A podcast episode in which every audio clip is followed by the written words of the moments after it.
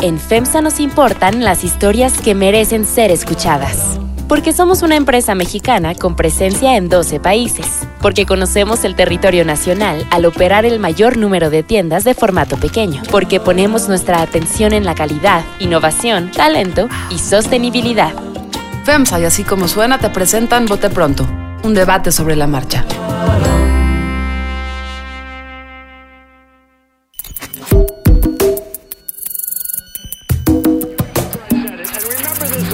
Carlos Puch, María Scherer Ibarra,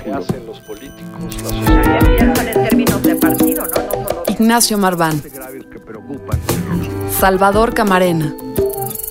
Este era uno de los grandes orgullos del gobierno de Peña Nieto, el gobierno asociado con la corrupción. Es que no sirve para hacer política. En Bote Pronto. Un debate sobre la marcha. Feliz año a todo mundo que escucha Bote Pronto, a todos los que nos siguen. Felicidades, estamos en el primero de este año. Salvador Camarena, ¿cómo estás? Muy agradecido por el año que nos brindaron los que nos siguen, los que nos escuchan y muy contento de estar aquí ar- arrancando un año con ustedes. Nacho, ¿cómo estás? Bien, todos bien, felicidades a todos. Y yo sí creo que empieza la década, ¿eh? Es- ¿Tú sí lo crees? Ah, es que traen una discusión ahí Sí, de que- ahí un poco absurda, ¿no? Pero Pero bueno. los, los fabulosos 20 Los esperemos. fabulosos 20, es un saludo grande a María Scherer, un abrazo grande a María hoy que no está con nosotros. Yo lo que digo es que hoy juguemos a lo que los periodistas no juegan o no deberían jugar, pero divirtámonos un poco porque pues, hay, por supuesto, hay conmoción internacional con lo que está pasando en el Medio Oriente y Donald Trump. Pero sí quisiera que hoy hiciéramos un esfuerzo nada más para decir, eh, ¿cómo crees que nos va a ir a nosotros? Es decir, a los mexicanos. ¿Cómo, ¿Cuáles van a ser las claves, digamos, del, del, del 2020 si es que medianamente imaginamos cuáles, cuáles van a ser las claves? Nunca sabremos si Trump mañana bombardea Salvador, ¿no? Este, o, o Belice, pero, pero más allá de quitar esas Para quitarse la cosas mala locas, sí, una cosa no, yo qué sé. Pero más allá de, de esas cosas eh, eh, absolutamente impredecibles, ¿cuáles son las claves para nosotros? Salvador arranca. Bueno, lo primero, creo que el año pasado no nos fue tan mal como mucha gente pensó. Al principio, durante y después del año.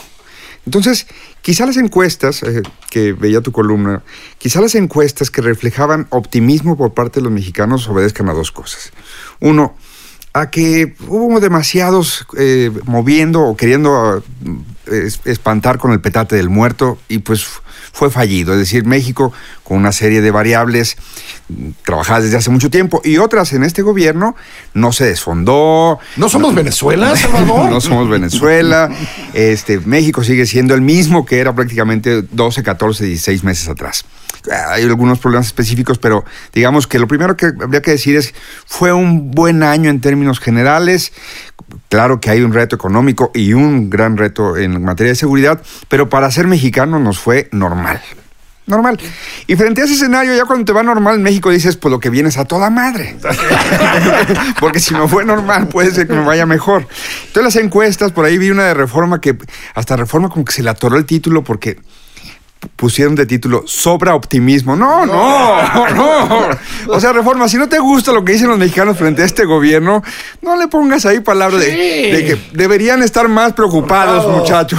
No, entonces, yo creo que las encuestas están reflejando una cosa que ya los mexicanos han aprendido en mucho tiempo, que también el gobierno, a veces mientras no estorbe, más vale que uno le eche ganas porque las cosas van a salir. Eso en, en el plano, digamos, de lo cotidiano.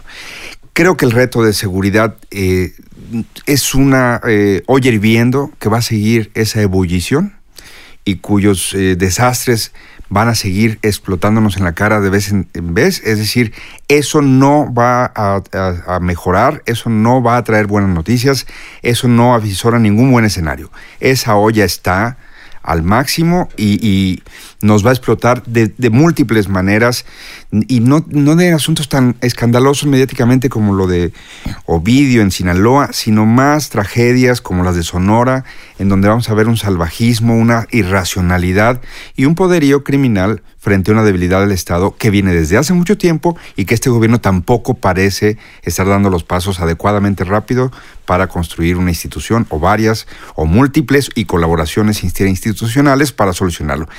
Y en economía creo que vamos a depender del escenario exterior. Ahí sí va a haber muchas variables si se complica más la situación en Medio Oriente, si China, si, si no sé, porque claro, hay gente que hace luego, luego cuentas alegres, ay, el petróleo va a subir y vamos a vender mucho petróleo, vamos a tener mucho dinero, ay, la gasolina que compramos va a subir y entonces va a ser complicado. Entonces yo diría, de primer apunte, ese, ese Seguridad, bosquejo. duro, dices. Seguridad. Yo, yo la, la veo también mucho, mucho en ese sentido.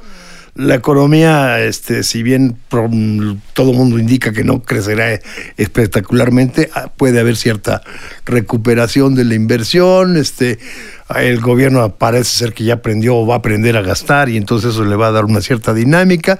Entonces tendremos, digamos, este, una ligera mejora con respecto, con respecto al- al año anterior. Y lo que pone muy tenso en términos económicos, digamos, a la, a la sociedad es fundamentalmente la inflación, es, ahí donde este, realmente, o las devaluaciones son lo que realmente crea una tensión espantosa y en esa parte hemos estado muy estables, por eso digamos la gente relativamente se, se mantiene optimista. Y con respecto a la seguridad, este, más allá de que pueda haber a lo largo del año algunos escándalos, sí sientes que como que no acaba, digamos, de romperse la inercia de, cómo se va a, mejorar. Y lo que creo que seguirá dando un deterioro permanente es la cotidianidad, más que un gr- gran hecho, digamos, de que de repente muchos muertos o, o- o lo otro, es la cotidianidad, digamos, de que diario tienes eventos, este, y eso sí, finalmente, pues te crea, te crea un desánimo y te crea una incertidumbre muy, muy grande que sabemos desde hace tiempo está pegando en la inversión de manera muy, muy importante. Bueno, que yo creo que es la decisión sobre inversión, mucho más de, de muchos otros elementos. Es decir, ya son demasiados años, ya es muy caro eh, la protección que te tienes que dar a ti mismo. Cuando uno le pregunta a los transportistas en este país cuánto llevan en los últimos 10 años invirtiendo en, en asegurar sus transportes, es decir, en creo que por ahí alguien me contaba, alguna empresa joyera grande mexicana ha creado patentes en términos de GPS, de protecciones para sus camiones que transportan sus joyas. O sea, le han tenido que invertir cosas que en otros países no. Es decir, pero así como que O, o nada. lo que pagan por extorsión. O lo que pagan por extorsión muchísimos eh, tal. Yo sí creo, pero, pero me cuesta trabajo ver cómo eso se va a volver un problema político más grave para el gobierno. Eh, me cuesta trabajo, es decir, eh, creo que vamos a empezar a ver un discurso viejo. Yo creo que lo de Barbosa hace unos días no es gratuito.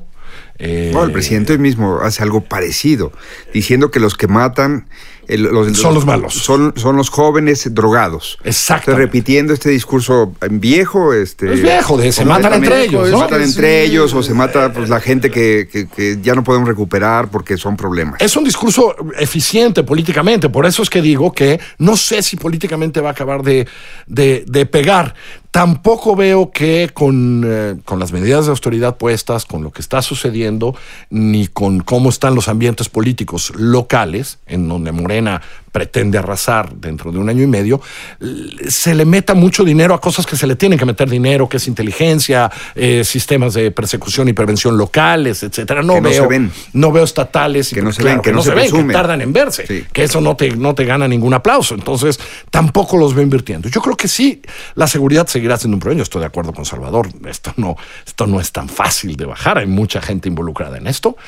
Eh, pero no sé si políticamente le va a pegar. Yo sí creo que eh, un poco lo escribí ayer y, y quisiera más decir, yo sí creo que es un año muy importante en términos de dónde están los proyectos. Es decir, ha sido ha sido muy ha sido muy interesante para Andrés Manuel ir y decir 40 veces va a haber tren Maya o va a haber transísmico o ayer en la conferencia dijo que se quita el nombre si no hay aeropuerto para 2022. Bueno, eh, todo proyecto de infraestructura implica unos líos enormes, implica retrasos enormes. Eso no lo soluciona nadie con honestidad ni con sentido de, cuarta transformación. Esos son problemas enormes. Y yo creo que eso sí puede empezar a pegar cuando, si a mediados del año vemos pues que no hay una vía tendida en el tren, que no hay uh, una carretera hecha para el transísmico, ¿no? Ni una rehabilitación, y que el aeropuerto sigue teniendo objeciones de parte de pues quien tiene que volar, que básicamente son las líneas aéreas.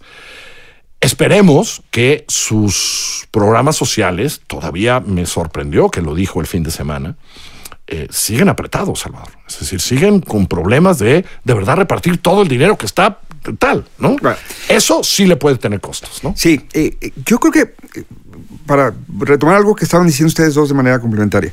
En economía, eh, Paul Krugman en, el New York Times la semana pasada decía que eh, lo que ha activado la, economía estadounidense no es el recorte de impuestos que tanto ha cacareado el señor Donald Trump, sino que el gobierno está invirtiendo en infraestructura como hace mucho no se invertía. Y entonces, si algo detuvo la, la economía el año pasado, no fue la inseguridad, paradójicamente, en efecto.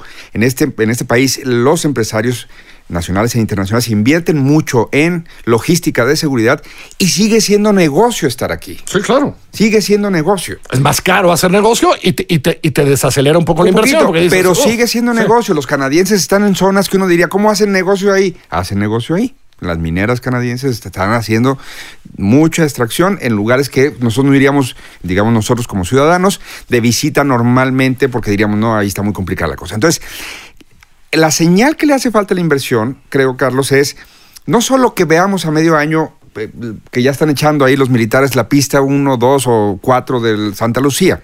No, hace falta que se sienta que la empresa que le concesionaron para primero limpiar ya está contratando obreros y esos obreros Sí, sí. ya están este, consumiendo a los taqueros que se ponen afuera para esperarlos a la hora de la raya- de- de- del, del break de comer y ya están No, el fin de semana todos listos para irse de fiesta. Es decir, la economía se detuvo en la ciudad, se detuvo en el país por la falta de proyectos de inversión. Entonces, ojalá funcionara Tren Maya, eh, infraestructura de- del Istmo o el Santa Lucía, pero ojalá muchos otros que se anunciaron funcionaran ya para activar Claro, los pequeños los pe- que, que los medianos y de diciembre, ¿no? Y, y- y fueran bajando los proyectos de inversión. Y la otra cosa que diría de la inflación, nada más para cerrar eso. El Banco de México no está haciendo su tarea. Hubo una discusión que se perdió ahí en el fin de año, de que otra vez se bajó solo un cuarto de puntito la tasa. Cuando todas las otras bolsas del mundo están bajando a un ritmo más vertiginoso las tasas porque quieren echar dinero a Exacto. trabajar. Porque sigue siendo muy rentable tener el dinero en el banco eh, cuando tiene 7% de, de interés en una economía con una inflación No, muy está- controlada. Entonces, No es que no está haciendo su tarea, está haciendo una tarea muy conservadora. pues, pues es que la inflación O está muy es- controlada. es, La- eh, todavía la inflación está muy controlada. se ha, se ha- se ha pa- Sí, planteado, digamos, pero, que hay. ¿para qué quieres una inflación tan o- o controlada con que, un que hay cero? opiniones divididas y la opinión mayoritaria sigue siendo muy, muy conservadora en términos de que si le bajo demasiado puedo tener presiones sobre el tipo de cambio, entonces mejor, mejor no le bajo dema- no, no, no, Sí, no- pero nada más no le bajo mucho. algo tienes que sacrificar. Y, y en, en términos, digamos, de toda la cantidad de empleos indirectos este, que genera, que genera la, la inversión en infraestructura, yo sí creo que hay un. En el 2019, uno de los problemas graves, digamos, del crecimiento, no solo en la ciudad, sino que por lo que significa la ciudad impactó en el país, es el parón de la construcción en la Ciudad de México. Durísimo. Sí. Durísimo. O sea, eso sí nos había dado, este, y ahí es una cosa inexplicable que esperemos, digamos, que ya resuelvan todos sus problemas de licencias y, y permisos, porque este, finalmente en lo que pesa la economía, digamos, de la construcción en la Ciudad de México, tiene un impacto nacional y eso le ha pegado a la economía. Y diré algo más que me parece que es importante para este año. Sin duda, después de la cancelación del aeropuerto, el año pasado comenzó con una desconfianza, con una cosa entre, entre gobierno y empresariado mexicano terrible. Creo, y habría que aplaudir a quien logró eso, que el año terminó diferente. Eh, eh, y que eso puede diferenciar muchas partes de la inversión. Es decir, no solo el programa anunciado de estas cosas concretas, pequeñas, que tienen más que ver con levantar permisos eh, para, ¿no? y de dar permisos para hacer. Viene un anuncio sobre energía y veremos de qué tamaño es, pero veo otra conversación y veo espero que una mañanera no nos lo eche a perder, pues, ¿no? Este, Un barletazo. eh, un, o un- barletazo. o un barletazo no nos lo eche a perder. Esperemos que no. Pero esos ambientes importan. Y, y- y el primer trimestre y el primer semestre del año que viene fue terrible el ambiente entre empresarios y gobierno, en- ¿no? Muy marcado por el aeropuerto. Bueno, creo que los empresarios ya entendieron que eso ya sucedió. Creo que el gobierno también ya entendió que, la, que en un gobierno con poco dinero y que quiere gastar menos necesita de eso. Y eso me da esperanza de que, de que la normalidad del año pasado va a ser una mejor normalidad este año. En sentido contrario, creo que Andrés Manuel López Obrador gozó una buena luna de miel con ciertas comunidades y colectivos y todo, y eso se va a empezar a enrarecer. Es decir, Por ejemplo. lo de el ZLN ya poniendo claramente su oposición frente al tren Maya y diciendo, pues nos la vamos a jugar. Y el ZLN no solo son los encapuchados de, de, digamos, del simbólico colectivo, son organizaciones que están articuladas con otras comunidades que tienen presencia muy férrea, que hacen defensa muy férrea de sus de patrimonios forestales, eh, de sus tierras, en distintos estados. Entonces ahí hay una resistencia que se le va a atorar. Otras resistencias que se le van a ir atorando son los que sí se derivan ya de su ineficiencia, que decías hace rato. Les ha costado demasiado entender que ese elefante burocrático que les decían ellos que estaba muy difícil de mover, tenía sus lógicas y había logrado ciertas eficiencias para entregar programas sociales. Ahora van a meter al ejército a entregar dinero porque no pueden Bueno, a entregar. construir, a construir. construir. Bueno, y a No, no. entregar el dinero en, efectivo, porque tienen que No, entregar la- parte de las, de, las, de, de las despensas se entregan en, en efectivo. En fin, eso les va a empezar a, a trasladar algunos costos, salvo un pequeño detalle, no hay quien capitalice esos costos. Salvo estos pequeños liderazgos regionales específicos, muchos de ellos, insisto, ligados más bien al Consejo Nacional Indígena, eh, eh, salvo eso, pues tenemos el segundo año sin oposición, por lo menos de arranque. tenemos el Qué bueno que segundo- acaba así, es una- Salvador. es una Nacho, resistencia. Pero qué bueno que acaba, eh, que acaba así, Salvador, porque sí quisiera que habláramos de cómo vemos la oposición en el 20. Digo, esto de la resistencia importa, ¿eh? Por cierto, no sé si vieron, hace unos días, colectivos muy importantes en Oaxaca oponiéndose al transísmico. Sí. Es decir, los problemas son los mismos que han afrontado todos. Pe- Peña, todos, Cedillo, todos, todo. todos, Fue el todos, presidente ahí encima. Fox no Fue- pudo con Atenco. pues. Exacto, fue el presidente López Obrador hace unos días ahí donde está el, el ducto de Transcanada, ¿no? Que ya estaba arreglado y que ya no hay demandas, ya se pusieron de acuerdo, ¿qué crees? Ya Lo- les prometió que a ver si lo no pasa mover, por ahí. que lo va a mover. No, esos son problemas que han enfrentado todos. Yo creo que ahí tendrá que atorarle. Tendrá Exacto. que, o sea, personalmente tendrá que ir a, a personarse, a, a negociar, digamos, si son resistencias. Si hubiera secretaria eran- de gobernación, un secretario de gobernación, a lo mejor podría mandarlo, ¿no? Hay un subsecretario que está un poco así, pero Hay un bueno. subsecretario Uy, que, que da que miedo. No, que no va Luego por ahí. vemos. Y hablando de esa secretaría, no quiero pasar por alto, digamos, lo que, a nos, lo que informó ayer Alejandro Encinas, que es una salvajada, ¿no? 60 mil desaparecidos. Sí, me, me van a Bueno, golpear eh, algunos esos- de los que me esos- escuchen. datos- Sí, me, me van a golpear algunos de los que me escuchen. Pero creo que hab- habría que ser mucho más cuidadosos con esos 60 mil. Eh, simplemente cuando uno ve el porcentaje, cuando, cuando se mete esfuerzo en serio en algunos estados al porcentaje de encontrados, Es menor. A ver, el número sí, real es menor. Es decir, Sí. eh, estos números parten, y habría que explicarlo, de cuando hay una denuncia, alguien va y denuncia. Y no dice lo desapareció el crimen organizado. No, no, dice, no, no, no, no dice- No lo encuentro. Ahora, a ver, lo que yo vi es 140 mil 140 mil denuncias Ajá. y 60 mil que, ah, que no han aparecido. Exacto. Eso sin ningún esfuerzo 140 real. Reportes de que no han aparecido Sin ningún esfuerzo real mexicano para de depurar. encontrarlos. Sí. Es decir, veamos Jalisco que le metió algo de lana en algún momento a encontrarlos y reduces los números muy fáciles. Entonces hay que hacer ajustar estado por estado. A ver, si el número es 30 mil, es un escándalo. Yo lo que digo es que el número. Es que el número era 30 mil. Por eso, yo lo que digo es que el número. ¿No? Hay que meterle. Y otra variable, porque eh, ves todo eso, que es un drama, si fuera de 20 mil, es un drama, pero no ves trabajo con las víctimas, no ves todavía, cuando ves los que ya entregaron son 329, si, si- si cito 329 en vez de 359 es lo mismo, o sea, en un año este gobierno pudo avanzar y, y ahí hay que ser un poco justos con este gobierno. Sí, sí, claro. No, Cuando somos. es la Fiscalía de Tabasco, o la Fiscalía de Morelos, o la Fiscalía. Y, y- y no tienen ni datos, pues entonces ya también va a ser imposible la, la labor que le han encargado a Encinas de otra manera. E, Es, es un. Es un tragedio. Es un tragedia. Ahora, salgamos con esto. Ah, ¿Se construirá una oposición en el 20 para competir en el 21? Nacho. No hay elecciones prácticamente. Y solo en elecciones se construyen las Por eso, oposiciones. pero, pero sí es un, la, la oposición partidaria sí tiene muchísimo que ver. La agenda legislativa está prácticamente cubierta, digamos que dará alguno, alguno que otro tema. Lo que quedó pendiente más bien se fue a la corte y vamos a ver cómo se resuelve.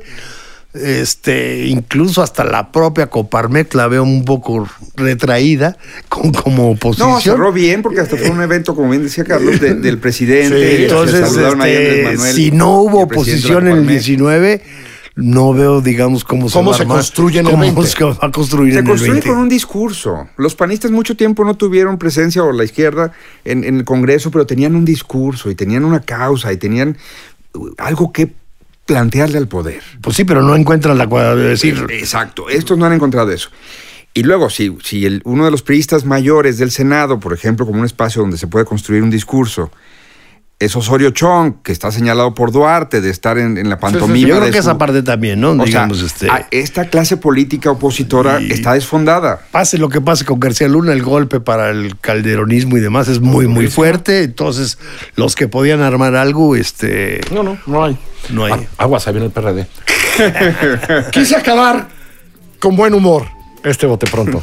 Gracias, Salvador. Gracias, Nacho. Gracias. Abrazos una vez más a María Scherer. Que les vaya muy bien. Esto es bote pronto. Estamos en así como suena.mx, en Spotify, en iTunes, en Himalaya, allá donde usted escucha todos sus podcasts. Que le vaya muy bien. El gobierno de Peña Nieto, gobierno asociado con la corrupción. Es que no sirve para hacer política. Vote pronto.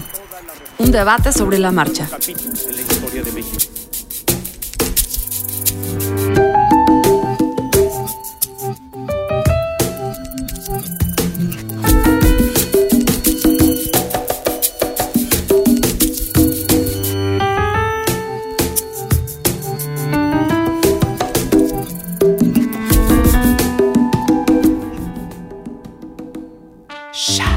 En FEMSA nos importan las historias que merecen ser escuchadas. Porque somos una empresa mexicana con presencia en 12 países. Porque conocemos el territorio nacional al operar el mayor número de tiendas de formato pequeño. Porque ponemos nuestra atención en la calidad, innovación, talento y sostenibilidad. FEMSA y así como Si te gusta suena, escuchar el bote presentan pronto, te va a encantar escuchar. Peras y Manzanas. El análisis de la realidad económica del país con Valeria Moy. Busca Peras y Manzanas en nuestra página en así como suena.mx, en Spotify, en iTunes y en nuestra aplicación.